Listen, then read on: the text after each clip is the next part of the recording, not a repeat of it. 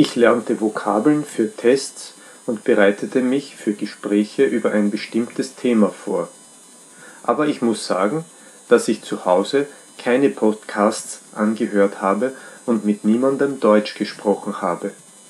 Ich habe nur andere Mittelschüler gehört und mit ihnen gesprochen, wie möglicherweise jeder Student.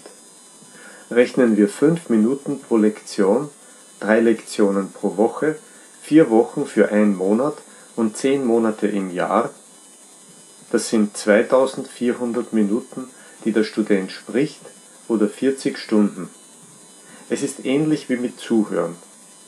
40 Stunden Sprechen in vier Jahren mit meinen tschechischen Mitschülern war nicht genug, um einigermaßen fließend sprechen zu können. Wenn ich deutsche Muttersprachler im Radio oder Fernsehen hörte, verstand ich nichts. So war es nach sechs Jahren des Studiums an der Grundschule und vier Jahren an der Mittelschule. Also nach zehn Jahren des Deutschlernens verstand ich nichts, hatte aber immer gute Noten. Und das, obwohl ich fleißig nach der Schulmethode studiert hatte.